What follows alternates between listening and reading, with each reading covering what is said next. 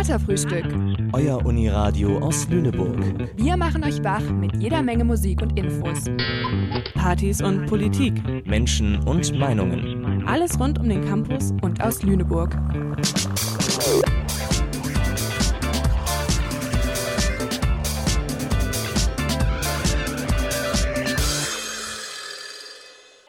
willkommen zu Katerfrühstück. Sendeverantwortlich für diese Bürgerrundfunksender ist Paula Muche. Ich bin Morlin und bin hier mit Paula. Hi. Und, und unser Thema heute sind die drei Fragezeichen und weitere Detektivtrios. Und kleiner Spoiler, es gibt sogar ein Interview mit der Autorin oder einer der Autorinnen von den drei Ausrufezeichen. Ja, mega cool. Darauf freue ich mich auf jeden Fall schon voll. Und die neue Folge, drei Fragezeichen, also die neue Folge des Hörspiels, kam ja jetzt auch erst am 4.2. raus. Das heißt, wir sind top aktuell dabei. Und ich würde mal sagen, wir starten einfach direkt mit dem ersten Song rein. Und zwar war das ein ehemaliges Titellied der Hörspielserie. Es heißt Perry Roden Part 1 von Carsten Bonn. Viel Spaß.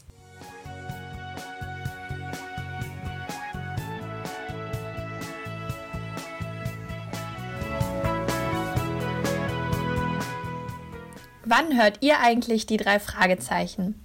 Ich zum Beispiel höre die drei Fragezeichen meistens, wenn ich auf Reisen bin oder während langer Zugfahrten oder auch einfach unterwegs. Und du, Anna? Cool, dass du das immer noch hörst. Bei mir verbinde ich eher Kindheitserinnerungen damit. Zum Beispiel früher mit meinen Geschwistern zusammen Kassetten hören. Oder ich habe auch viel die drei Fragezeichen Kids gelesen, als ich sieben war. Ähm, und mit einer Freundin haben wir früher auch immer Detektive gespielt und so getan, als wären wir auch im Club der drei Fragezeichen. Ach, witzig, das habe ich auch schon öfter gehört. Und deshalb haben wir uns mal bei euch umgehört, wann ihr so die drei Fragezeichen hört, welche Bedeutung die Krimireihe für euch hat und was ihr damit verbindet. Ich habe die drei Fragezeichen früher als Kind äh, gar nicht gehört. Das war mir irgendwie immer zu spannend. Ähm, sondern erst seit so ein paar Jahren und dann irgendwie auf langen Zugfahrten oder so. Ähm, und auch sehr gerne an äh, Katertagen oder gemütlichen, ähm, entspannten Tagen mit meiner Mitbewohnerin in der Küche oder äh, im Bett und dabei einfach nur chillen. Meine erste drei Fragezeichen-Folge habe ich auf dem Schulweg in die Grundschule gehört. Damals musste ich jeden Morgen eine Stunde mit dem Auto zur Schule fahren und später wieder zurück folglich regelmäßig Zeit für exakt eine Drei-Fragezeichen-Folge pro Weg. Ich habe die drei Fragezeichen früher als Kind oder als Jugendlicher gehört, wenn ich abends im Bett lag oder wenn es draußen geregnet hatte. Ich hatte eine ganze Kassettensammlung und halt meinen Kassettenrekord und da habe ich die drei Fragezeichen drüber gehört. Das waren sehr interessante Hörbücher und eigentlich gab es auch damals nur die drei Fragezeichen und die fünf Freunde von Andy Blyton. Das waren so die Detektiv- und Abenteuergeschichten, die ich damals so gehört habe. Das waren so die 70er, 80er Jahre. Ich habe die drei Fragezeichen gehört, ich denke, seitdem ich sechs Jahre alt war. Und das habe ich wahrscheinlich bis ich 14 Jahre alt war gehört. Ich habe es immer morgens mit meinen Eltern auf dem Weg zur Schule gehört. Oder auf längeren Autoreisen oder wenn ich nachmittags von der Schule nach Hause gekommen bin und ein bisschen Freizeit hatte.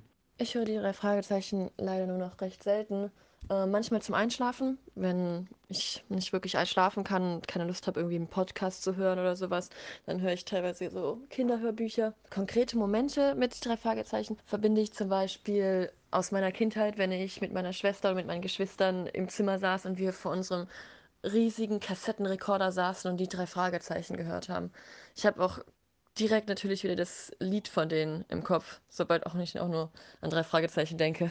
Ich höre eigentlich immer die drei Fragezeichen nachmittags, um mich abzulenken oder manchmal, weil ich es spannend finde. Danke für den tollen Beitrag, Lea und Anna. Ich fand das mega interessant zu hören, wie unterschiedlich äh, die Eindrücke über die drei Fragezeichen sind und auch wie unterschiedlich die Menschen sind, die die Hörspielserie hören. Und ähm, Morlin, ich weiß, du bist ja auch ein Drei-Fragezeichen-Fan, wie auch manche Menschen in der Umfrage. Und deswegen wollte ich dich mal fragen, wie lange hörst du denn schon die drei Fragezeichen und vor allem, wie bist du darauf gekommen? Ja, also ich höre die schon ewig, also um die Grundschulzeit etwa. Und eigentlich war diese erste Kassette mit dem Phantomsee und dem Karpatenhund gar nicht für mich bestimmt, sondern für meine Schwester. Wir waren nämlich bei meinem Onkel, nachdem meine Schwester Geburtstag hatte. Und er hat ihr eine Kassette geschenkt mit dem Phantomsee und dem Karpatenhund drauf. Und meine Liebe ist dann wohl größer geworden als die meiner Schwester, denn die Kassette ist mittlerweile bei mir. und äh, es sind ganz viele Kassetten und CDs dazugekommen. Äh, und ich verbinde damit ganz viele schöne Erinnerungen. Und alles dank meinem Onkel. Liebe Grüße an der Stelle, falls er zuhört. Ja, voll cool. Zum Glück hat das durch so einen Zufall äh, einen Weg in dein Leben gefunden. Bei mir ist es irgendwie ganz anders. Ich muss sagen, vor dieser Sendung habe ich mich noch nie mit den drei Fragezeichen befasst. Ich glaube, ich habe auch noch nie eine Folge gehört und auch nicht die Bücher gelesen. Zumindest kann ich mich nicht daran erinnern. Und deswegen habe ich das aber mal zum Anlass genommen, darüber einen kleinen Beitrag zu machen, weil ich wissen wollte, wie fing das mit dem ganzen drei Fragezeichen Universum eigentlich in Deutschland an? Und das können wir uns jetzt mal anhören. Sie sind mit Sicherheit das berühmteste Detektivtrio der Nation. Justus Jonas, Peter Shaw und Bob Andrews. Die drei Fragezeichen haben bereits hunderte Fälle gelöst und dabei über 70 Millionen Bücher und Hörspiele verkauft. Damit sind sie die erfolgreichste deutsche Detektivreihe aller Zeiten. Aber wie hat das alles eigentlich begonnen? Das möchte ich heute herausfinden und begebe mich dazu auf eine Zeitreise.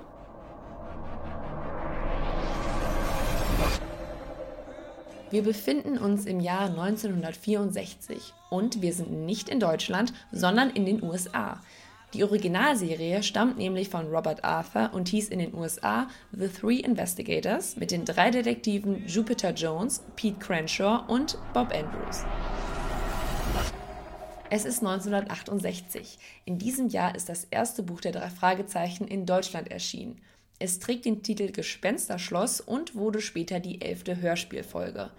Wann ging denn das mit den Hörspielen eigentlich los? Jetzt sind wir im Jahr 1979 gelandet. Es ist Mitte Oktober, als die erste Hörspielfolge erscheint. Die drei Fragezeichen und der Superpapagei. Komm, wir hören mal kurz rein. Weiß wie Schnee, rot wie Blut, schwarz wie Ebenholz. Lass doch die Wortglauberei, Just. Was macht denn das schon für einen Unterschied? Ja, ich sehe da auch nichts Besonderes. Ist euch etwas aufgefallen? Die Stimmen sind so gar nicht wie in den aktuellen Folgen. Mittlerweile hören sich die Sprecher nämlich so an. Das Dreirad, hm. das habe ich auch gefunden. Was haben deine Recherchen in Sachen Geisterbunker ergeben, Justus? Hm. Na, letztes Jahrhundert in der Zeit des Kalten Krieges. Logisch. Oliver Rohrbeck und Andreas Fröhlich, die Stimmen von Justus und Bob, waren damals ja auch erst 13 Jahre alt. Jens Wawritschek, der Peter Shaw spricht, war 16 und heute sind die drei Männer schon Mitte 50. Anfang der 2000er nimmt der Drei-Fragezeichen-Hype dann nochmal richtig an Fahrt auf. Oliver Rohrbeck, Andreas Fröhlich und Jens Wawritschek werden wie die Popstars der Hörspielszene gefeiert. Und das 2002 sogar zum ersten Mal vor einem Live-Publikum auf der großen Bühne. Der 10.01.2005 war ein dunkler Tag für alle drei Fragezeichen-Fans, denn aufgrund eines Rechtsstreits erschien damals die vorerst letzte Folge der Serie. Bis es dann zum Glück nach einer einjährigen Pause weiterging. Allerdings mit einer Änderung. Die drei Fragezeichen hießen nur noch die drei und die Hauptcharaktere hatten nun die Namen aus der englischen Originalserie Acht Fälle übernahm die drei, bis der Rechtsstreit dann endgültig geklärt werden konnte. Ach, wir sind zurück in der Gegenwart. Mittlerweile sind neben diversen Sonderveröffentlichungen schon ganze 215 Bücher der Reihe in Deutschland erschienen. Und nicht nur das. Neben den Büchern und den Hörspielen gibt es Spiele, Detektivzubehör, die drei Fragezeichen Kids für die jüngeren Fans, Verfilmungen und, und, und. Der Hype scheint also noch weiterzugehen und sicherlich sind auch zukünftig Generationen noch dabei, wenn Justus, Peter und Bob einen ihrer zahlreichen Fälle lösen.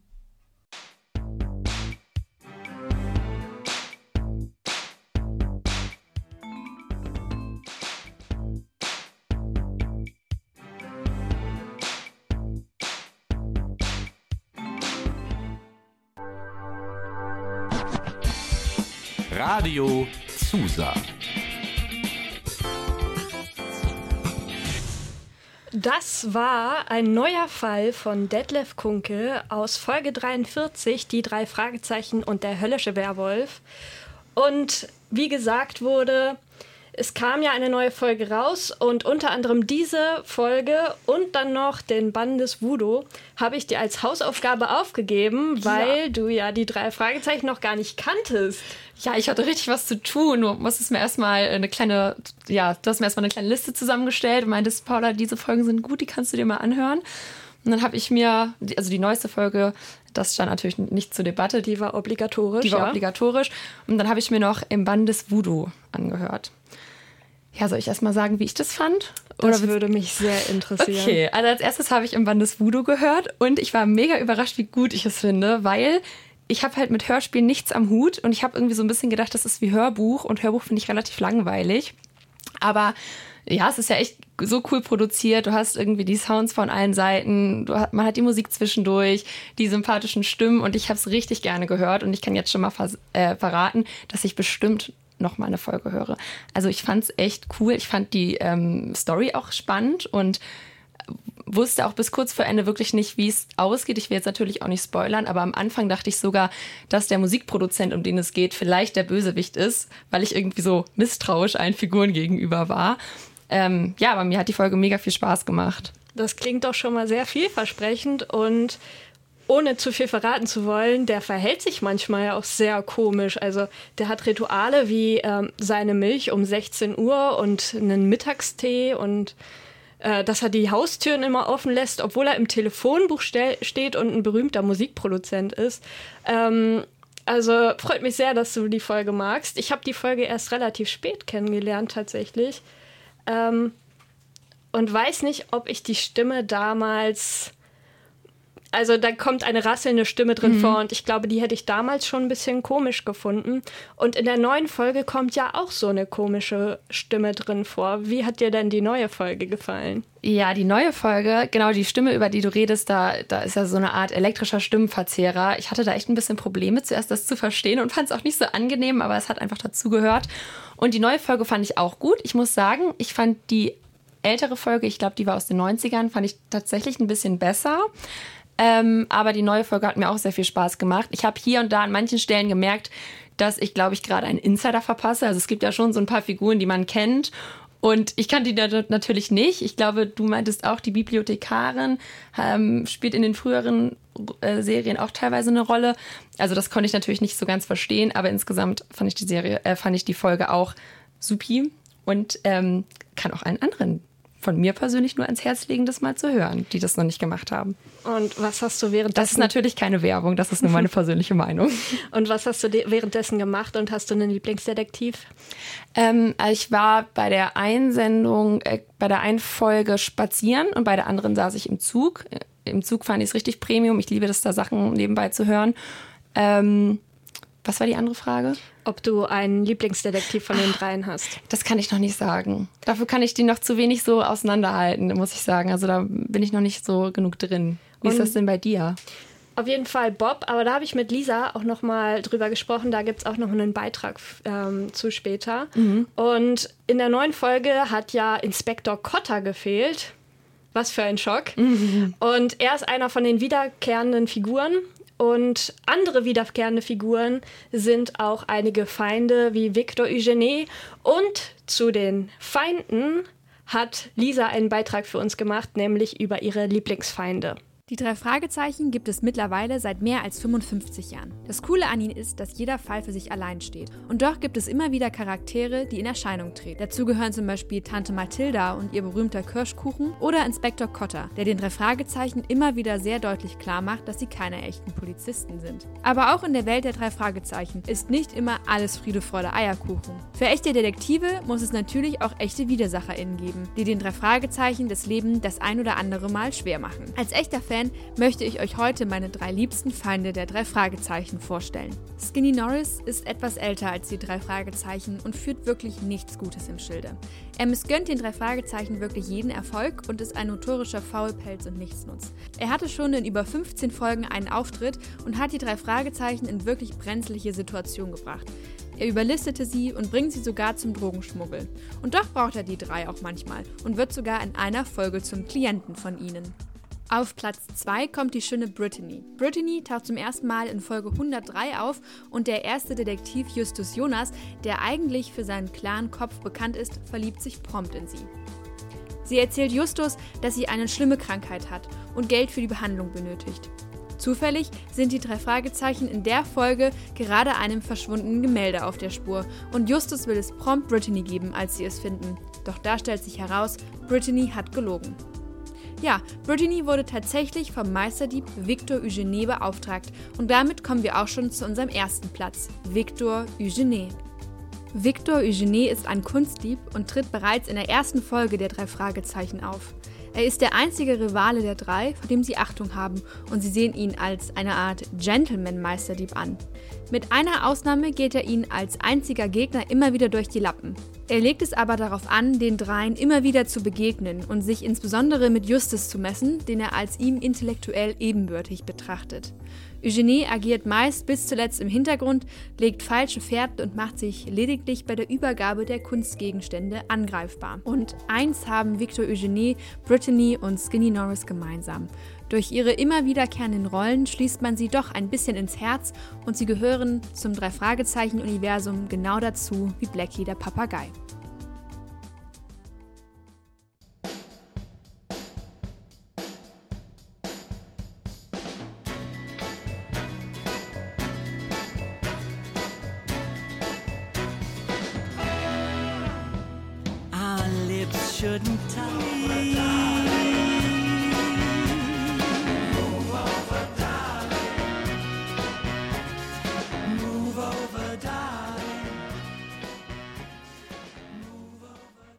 Das war der Song Move Over Darling von Jens Wawritschek. Der spricht auch Peter. Also der kann nicht nur gut Hörspiele einsprechen, sondern anscheinend auch gar nicht so schlecht singen. Und wir haben ja eben am Anfang schon erzählt, es gibt natürlich nicht nur die drei Fragezeichen ähm, als berühmtes Hörspiel-Detektiv-Trio, sondern es gibt auch die weibliche Version, die drei Ausrufezeichen. Wir haben uns auch gefragt, ist das jetzt so eine Art Gegenstück? Ist das vielleicht auch ein bisschen kritisch zu betrachten, dass es ähm, noch eine Mädelsbande braucht, die dann vielleicht auch bestimmte Gender-Klischees erfüllt? Damit haben sich Finn und Luisa be äh, befasst. Die haben nämlich Maya von Vogel interviewt. Sie ist eine der Autorinnen von Die drei Ausrufezeichen und ist schon von Anfang an mit dabei. Und wir sind jetzt mal richtig gespannt, was Maya von Vogel so zu sagen hat. Finn und ich haben mit Maja von Vogel gesprochen, die schon von Anfang an die Geschichten der drei Ausrufezeichen schreibt. Also schon ungefähr 16 Jahre. Fun Fact: Die erste Geschichte hat sie noch mit anderen Namen geschrieben. Da hieß Franzi zum Beispiel noch Kati. Ich persönlich kann mich daran erinnern, dass da mal Detektivreihe für Mädchen drauf stand. Und dadurch, dass die Bücher bei mir in der Spielwarenabteilung immer bei den Mädchensachen standen, haben wir sie gefragt, ob sie die Bücher eigentlich gezielt für junge Mädchen schreibt. Tja, ich weiß gar nicht, ob ich sagen würde, dass ich das jetzt ganz speziell für Mädchen schreibe. Es ist jetzt nicht so, dass ich das immer ähm, total im Kopf habe. Ich ähm, glaube, man schreibt gar nicht großartig anders für Mädchen. Es ist einfach so, dass ja die drei Hauptfiguren Mädchen sind und ähm, dadurch ergibt sich dann eigentlich alles Weitere, ohne dass ich direkt schon an die Zielgruppe beim Schreiben denke. Das hat sich aber im Laufe der Jahre geändert, zumal wir auch gemerkt haben, dass das auch Jungs gerne lesen durchaus und äh, wir dann irgendwann gesagt haben, es ist eigentlich blöd, wenn wir immer sagen, ja, es ist jetzt nur für Mädchen, weil man damit die Jungs so ein bisschen ausschließt und seitdem ähm, ist, steht das eigentlich gar nicht mehr so im Fokus, dass das jetzt speziell für Mädchen ist. Natürlich bei der Themenauswahl gucken wir schon immer ein bisschen, aber das stimmt eigentlich auch nicht, dass wir da nur Mädchenthemen machen. Also es gibt ja auch Bände über Fußball. Ist ja auch die Frage, was sind Mädchenthemen? Also dann kommt man gleich in diese ähm, Gender-Thematik so rein, was eigentlich auch ganz spannend ist und wo man dann merkt, ja, wieso Fußball, ist das jetzt kein Mädchenthema? Ist ja auch Quatsch, ne? Also äh, gibt ja ganz viele Mädchen, die Fußball toll finden und Fußball spielen. Also von daher liegt da eigentlich der Schwerpunkt gar nicht mehr so drauf. Bücher, genau wie Hörspiele und andere Medien, prägen ja auch ihre Hörer und LeserInnen. Aber welche Werte vermitteln die drei Ausrufezeichen speziell an ihre junge Zielgruppe und worauf muss die Autorin sonst noch beim Schreiben achten? Im Vordergrund steht für mich immer das äh, Thema des Bandes, also der, der Kriminalfall ist das ja meistens dann. Und, ähm, und der Krimi-Fall, also dass ich da einfach gucke, dass der Plot stimmt, dass das spannend ist. Dann kommen ja immer noch die Familien- und Freundschafts- und Liebeshandlungen dazu, die sich über mehrere Bände ziehen. Das ist dann das Zweite, was ich im Kopf habe. Was passiert da auf der Familienebene? Was passiert zwischen den Freundinnen? Was passiert ähm, da mit den Jungs? Gibt es da Streit oder was auch immer? Oder verlieben die sich neu oder so? Das ist so die zweite Ebene. Und die dritte Ebene ist halt dieses, was so dahinter läuft das ist tatsächlich diese Werteebene. Aber die habe ich tatsächlich nicht so ganz bewusst im Kopf. Das läuft einfach immer so mit. Und das ist auch was, was dann ja nicht ähm, direkt thematisiert wird. Ich mag eigentlich nicht diese äh, Kinderbücher, die so mit einem pädagogischen Zeigefinger daherkommen. Das ist ja furchtbar. Also ich, in erster Linie möchte ich, dass meine Bücher unterhalten, dass die Kinder die gerne lesen, dass die Spaß einfach dabei haben, dass die die spannend finden, dass die Spaß am Lesen haben, dass die da in eine andere Welt versinken können und ähm, ja, vielleicht einfach genau, ein bisschen sich eine Auszeit dadurch auch äh, gönnen können. Maya von Vogel erzählt, dass die Geschichten der drei Detektivinnen am Anfang zeigen sollten, dass die Mädels genauso gut Fälle lösen können wie ihr Pendant, die drei Fragezeichen. Das Thema Freundschaft hatte und hat auch immer noch einen besonders hohen Stellenwert in der Reihe.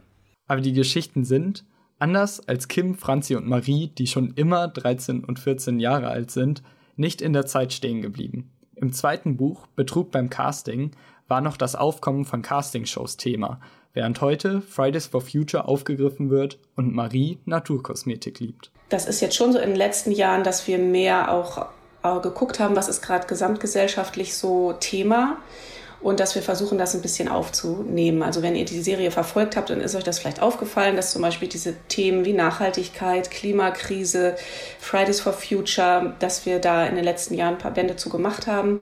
Mittlerweile hat also auch Diversität mehr Einzug erhalten. Ich denke, wir versuchen schon einfach die Gesellschaft abzubilden in all ihrer Vielfältigkeit und ja, einfach zu zeigen, dass es ganz viele verschiedene Lebensformen gibt, ohne dass das immer so direkt thematisiert wird. Zum Beispiel ein gutes Beispiel ist vielleicht äh, die Stiefschwester von Marie, Lina, die sich jetzt vor ein paar Bänden in Mädchen verliebt hat. Und das wurde, es war jetzt aber kein Riesenthema, so von wegen, ach du Jemini, die ist jetzt lesbisch und das ist jetzt ein Riesenthema oder ein Problem. Das läuft einfach so ein bisschen mit. Sie hat sich in Mädchen verliebt, dann hat sie Liebeskummer und Marie tröstet sie so ein bisschen. Oder dass der ähm, neue Freund von Kim, David, die Eltern sind getrennt und der Vater ist mit einem Mann zusammen.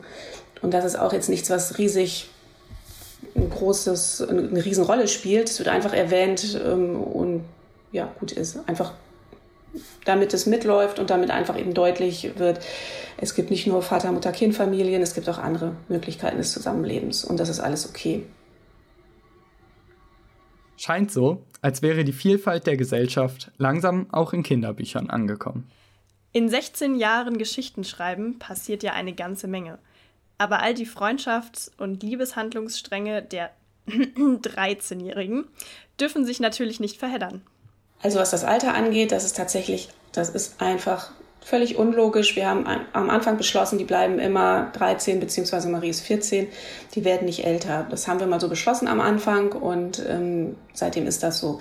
Das ist natürlich nicht logisch, weil wenn man sich die Bände wirklich von Anfang bis Ende mal angucken würde, also da achten wir schon darauf, dass sich die Jahreszeiten zum Beispiel immer so abwechseln, dass das passt. Und ähm, eben genau, die haben verschiedene Freunde schon gehabt. Teilweise werden auch die anderen Figuren älter. Die Brüder von Kim zum Beispiel, die hatten einmal Geburtstag, aber dann auch nicht mehr. Die sind einmal zehn, glaube ich, geworden, ähm, ziemlich am Anfang. Seitdem bleiben die aber auch gleich alt. Aber ähm, wenn man sich das genau betrachtet, ist es natürlich nicht logisch. Oder der Freund von, ähm, von Kim, Michi, der erste Freund, den sie ja lange, lange hatte, der ist ja auch so ein bisschen, ohne dass wir das so richtig gemerkt haben, ist er doch immer älter geworden und auf einmal ist er dann zum Studieren weggegangen und da ist uns aufgefallen, okay, wenn er jetzt studieren geht, dann muss er ja, der war am Anfang 16 und sie 13, das ist ja noch in Ordnung und am Schluss muss er dann ja aber mindestens mal 18 oder 19 gewesen sein, wo wir dann auch dachten, gut, das ist ein bisschen schwierig, wenn sie 13 ist und hat jetzt einen 19-jährigen Freund. Ähm, deswegen mussten sie sich dann leider trennen. Und ansonsten gibt es tatsächlich, haben wir Tabellen und Übersichten, ähm, wo drin steht, eben wer war wann mit wem zusammen und ähm, was ist in den Familien passiert und so weiter. Also dass man da ein bisschen Überblick hat. Ansonsten, genau, äh, kommt man schnell durcheinander.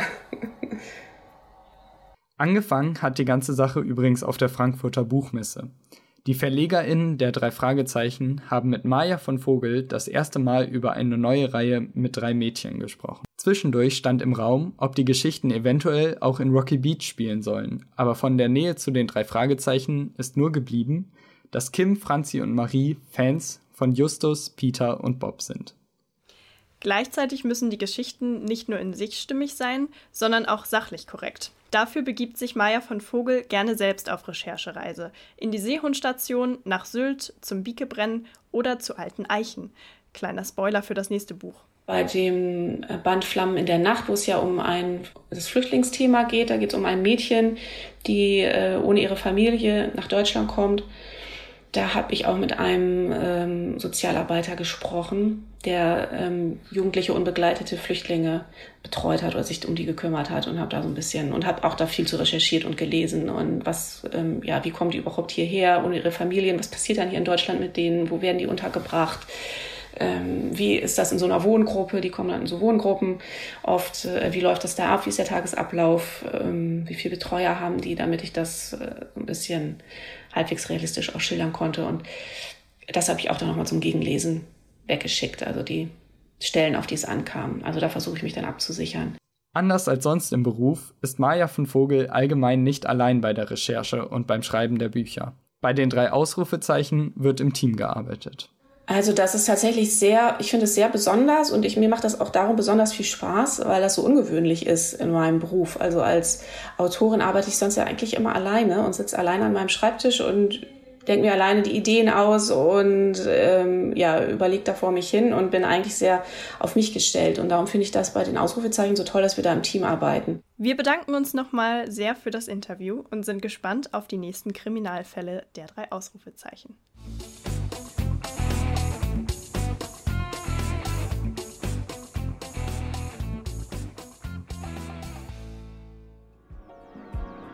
You're number three.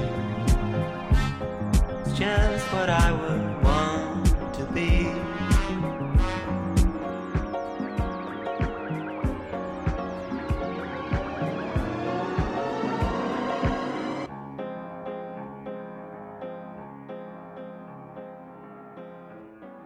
Das war Number 3 von Bricked.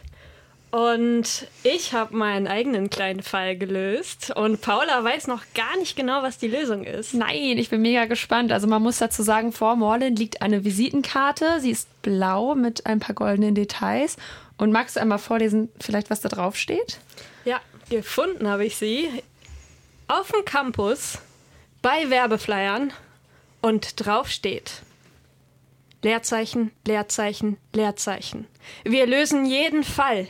Miri Jonas, Julie Shaw, David Andrews. 3 unterstrich Leerzeichen at gmx.de. Und du hast da hingeschrieben und du hast eine Story parat und du hast sie allen anderen schon erzählt aus der Redaktion. Das möchte ich kurz dazu sagen und ich musste die Ohren zuhalten und deswegen bin ich jetzt mega gespannt, was kommt. Ja, also ich habe die schon vor Weihnachten gefunden, die Visitenkarte, und jetzt passend zur Sendung musste ich dem Ganzen auf den Grund gehen und habe eine E-Mail geschrieben. Hallo, ich bin vom Uniradio der Leuphana. Wir würden gerne wissen, was hinter eurer Visitenkarte steckt. Freundliche Grüße. Morlin. Dann kam die Antwort. Guten Morgen. Wir haben ein Team aus drei Leuten gebildet, das unterschiedliche Stärken hat und ehrenamtlich Fälle löst oder allgemein gerne hilft oder Fragen beantwortet. Die Karte scheint weit gereist zu sein. Wir kommen aus Hamburg. Liebe Grüße. Hallo, vielen Dank für die Antwort. Wie seid ihr darauf gekommen und wie sehen denn die Fälle aus? Liebe Grüße, Morlin. Hi, ja gerne. Entstanden ist es aus einem an die drei Fragezeichen angelehnten Witz. Die Visitenkarten waren einfach nur lustige, ein lustiges Geburtstagsgeschenk, was wir uns aber nicht davon abhielt, die Aufträge ernst zu nehmen. Die Fälle sind vielfältig. Wir haben unter anderem eine verschwundene Uhr wiedergefunden, beim Bau einer Ritterrüstung für das mittelalterliche Fantasiespektakulum geholfen und herausgefunden, was sich in einem Haus befindet, an dem jemand immer mit, dem, mit der Bahn vorbeigefahren ist. Fall ist also ein weiter Begriff. Ach so, Escape-Fälle waren auch noch dabei. Hm, das hört sich ja spannend an. Ich finde es krass, dass die anscheinend, wenn man dieser E-Mail glaubt, echte Fälle gelöst haben. Und ich frage mich ja auch so ein bisschen, wie alt die Menschen sind, die dahinter sind. Das hast du nicht herausgefunden, oder? Nee, leider nicht. Ähm, ich finde es auch total spannend, dass aus einem Geburtstagsgag sowas Ernstes geworden ist, weil wenn ich früher Detektivclubs gegründet habe, dann war der maximalste Fall, wie die schlechtesten drei Fragezeichenfälle, dass eine Katze verschwunden Ja. ist. Und ich habe die auch zu einem Interview angefragt, aber leider kam dann keine Antwort mehr. Ich fand das nämlich auch total spannend, äh, eigentlich noch mehr zu hören, was dahinter steckt und wie alt die sind und woher sie sich überhaupt kennen. Total. Man muss auch sagen, diese Visitenkarte sieht wirklich professionell aus. Das ist jetzt kein irgendwie ausgeschnittenes Blatt Papier, wo was raufgekritzelt ist, sondern das ist schon wirklich ähm, professionell angefertigt. Und schon spannend, dass die jetzt hier in Lüneburg gelandet ist. Ja, auf jeden Fall. Ist eine wunderschöne Visitenkarte. Ja. Und ich bin sehr froh, dass ich sie gefunden habe. Und ähm, wie die drei Leerzeichen gibt es, oder auch wie ich als Kind, gibt es ganz viele Fans, die eigene Detektivclubs gegründet haben. Und weitere große Fans sind ich und äh, Lisa. Und mit Lisa habe ich mich noch mal ein bisschen unterhalten und ihr ein paar Fragen zu ihrem Fan-Dasein gestellt, da sie zu dieser Gruppe passt, für die die drei Fragezeichen wirklich Popstars sind. Hallo Lisa, schön, dass wir beide Zeit finden zu reden, da wir beide große Fans von den drei Fragezeichen sind und die drei Fragezeichen in deinem Leben auch schon immer eine große Rolle gespielt haben. Mich würde total interessieren, wie war denn deine erste Begegnung mit den drei Fragezeichen? Also bei mir war es damals so, dass meine Mama und ich, wir sind immer ganz viel in unsere städtische Bücherei gegangen. Und da weiß ich noch, dass meine Mama mir, glaube ich, immer auch Bücher mitgebracht hat. Und da hat sie mir ein Drei-Fragezeichen-Buch mitgebracht, und zwar die drei Fragezeichen und die Computerviren. Was, wenn man sich das heute anhört, auch sehr lustig ist, weil es da um Disketten und sowas alles geht. Und das fand ich ganz toll, das Buch. Und dann war ich irgendwie mit meiner Familie im, im Urlaub im Karstadt und habe da gesehen, dass da diese drei Fragezeichen Kassette, die passende dazu ist und konnte dann meine Eltern überreden, die mir zu kaufen und damit hat die Liebe eigentlich angefangen. Und dann habe ich eigentlich erstmal alle ähm, drei Fragezeichen Kassetten durchgehört, die es so in der Bibliothek gab, aber ich glaube, das war dann 2008 oder so, gab es aber bestimmt auch schon 100 Fälle. Und dann war man da ziemlich schnell ja am Ende und das Repertoire war erschöpft und dann hat meine Mutter irgendwann einen Kollegen gehabt, der alle drei Fragezeichen-Folgen hatte, die es bis zu dem Zeitpunkt gab, nämlich 125 oder 129 und die hat er mir alle auf CD gebrannt und ähm, dann konnte ich sagen, ich habe alle drei Fragezeichen-Folgen gehört. Ziemlich cool. Und hattest du auch einen Lieblingsdetektiv unter den dreien? Also mein Lieblingsdetektiv ist Bob.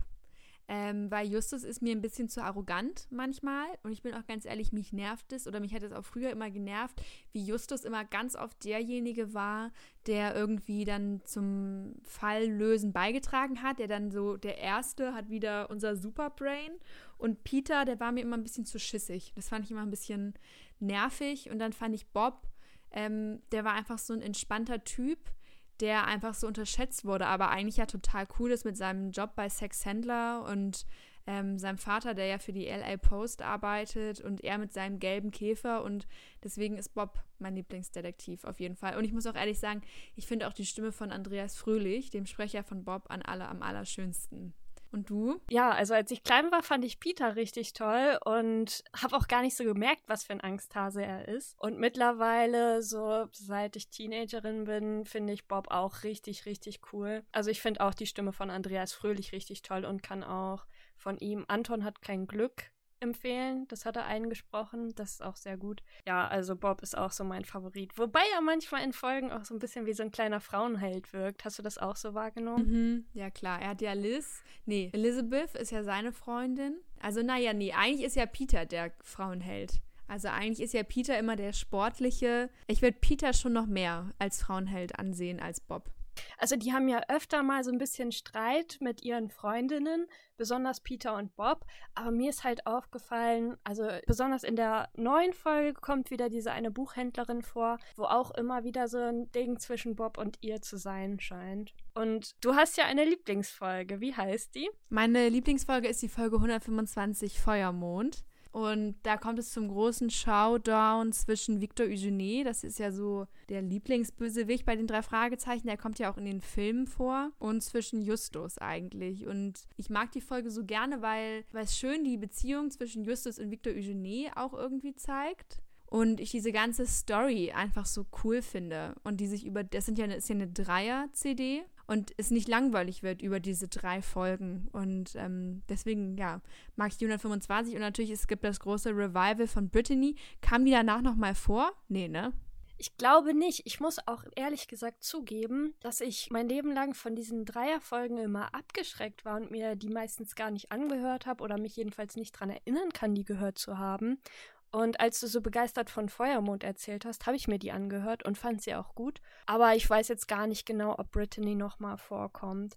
Und dann habe ich mich noch gefragt, was du denn an den drei Fragezeichen besonders magst und ob es was gibt, was du nicht so gerne magst, ob es was gibt, was dich großartig stört. Also ich glaube, ich fand es früher so als Kind und Teenager einfach super cool, dass da Leute, also ja vor allem auch später, dass da Jungs waren im gleichen Alter, die einfach Fälle gelöst haben.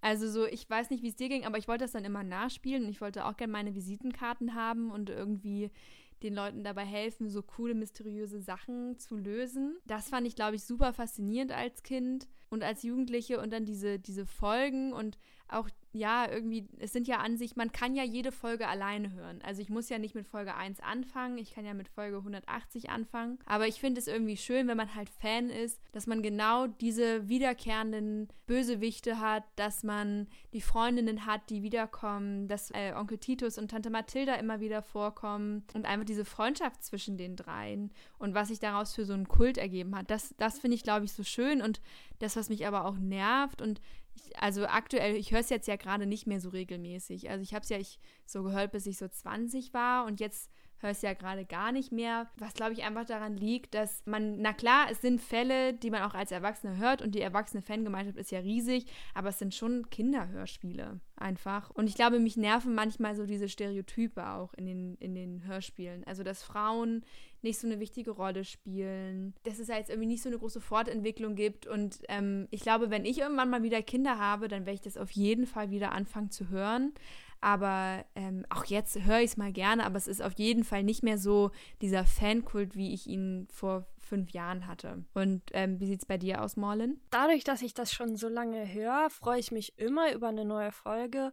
Ähm, manchmal frage ich mich, ob gewisse Sachen noch sein müssen, wie in der neuesten Folge oder generell immer mal wieder so sehr auf Justus Gewicht angesprochen mhm. wird ähm, Dickerchen oder er bestellt sich eine XXL-Pizza und isst die Hälfte alleine. Da frage ich mich dann, okay, ist das korrekt? Könnte es auch anders sein? Aber an sich ist es halt was, was mir wie dir total am Herzen liegt. Und ich muss auch sagen, dass ich gar nicht unbedingt finde, dass es was für Kinder ist. Wobei ich es natürlich aus meiner Kindheit mit in die Erwachsenenzeit reingenommen habe und dadurch einfach für mich vielleicht so ein Ding von Heimat auch ist. Es gibt aber auch Leute, die sagen, die fanden die drei Fragezeichen als Kind viel zu gruselig, besonders so Folgen mhm. wie das Hexenhandy oder wahrscheinlich auch sowas wie äh, im Bandesvoodoo. Aber nichtsdestotrotz sind die drei Fragezeichen uns beiden ja sehr wichtig und da wäre doch mal ganz interessant, hast du irgendwelche Lieblingsmomente, die du mit den drei Fragezeichen Hörspielen verbindest oder irgendwelche schönen Erinnerungen? Ja,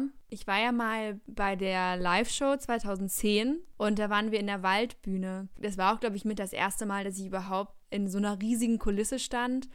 Und dann sind die da mit einem echten Rolls-Royce auf die Bühne gefahren. Oh. Und das war so cool. Und tatsächlich hat sich so daraus einfach so ganz viel entwickelt auch. Also ich glaube, alle meine Freunde konnten mich dann mit den drei Fragezeichen so verbinden. Und alle wussten, wie gern ich das habe. Zum Beispiel war ich mal bei einer Buchmesse und da war auch Oliver Rohrbeck und da habe ich ihn getroffen. Ich glaube, ich war 17 oder so und ich war immer noch so aufgeregt und für mich waren die drei Fragezeichen wirklich wie für andere so Justin Bieber. Also es war wirklich nicht mehr mehr, es war so ein richtiger, richtiges Abgekulte und dann hatte, hatte ich irgendwie halt, wie gesagt, die Müslischüsse, ich hatte ein Schlüsselband, einen, einen Kugelschreiber, ich hatte alles von den drei Fragezeichen, ich hatte hier meine, meine Poster voll mit diesen drei Männern, die Mitte 40 waren, hatte ich hier in meinem Zimmer hängen, was auch ein bisschen strange ist. Aber es war ganz ja, so eine ganz große Fanliebe einfach, die ich mit den drei Fragezeichen verbunden habe. Und wenn ich sie jetzt heute treffen würde, ich wäre immer noch, ich wäre das, ich fände es so toll, wirklich, wenn ich heute Andreas Fröhlich zum Beispiel treffen würde, ich glaube, ich wäre so aufgeregt und fände das so toll, den zu treffen. Einfach weil der meine Kindheit so lange halt auch mitgeprägt hat.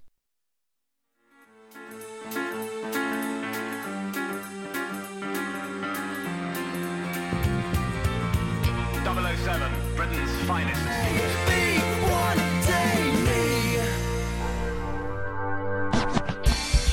Radio Zusa. Das war I Wish I Was James Bond von Scouting for Girls. Und wir sind langsam auch am Ende der Sendung und ich freue mich total. Es hat mir super Spaß gemacht, mehr über Leute, die drei Fragezeichen hören, zu erfahren, aber auch so deinen Weg, die drei Fragezeichen kennenzulernen, zu begleiten. Und ich finde es einfach super, dass sie dir auch so gefallen. Ah, ja, ich finde, die Sendung verging wirklich wie im Flug. Ich fand das alles mega spannend, was wir besprochen haben. Und es hat mir auch sehr viel Spaß gemacht, mit dir zu moderieren. Ähm, ja, deswegen ganz schade, dass wir jetzt erstmal eine Pause haben, weil jetzt sind ja Semesterferien, beziehungsweise ich sage lieber vorlesungsfreie Zeit, weil das ist wirklich nicht wie Ferien. ähm, und wir machen dann Anfang April wieder weiter. Ja, dann sage ich Danke an alle ZuhörerInnen. Ich äh, auch, danke. Äh, wir hoffen, ihr hattet viel Spaß. Und jetzt hört ihr noch einen letzten Song. Und zwar das Rocky Beach Theme von Fettes Brot. Ganz, ganz viel Spaß dabei und tschüssi. Tschüss.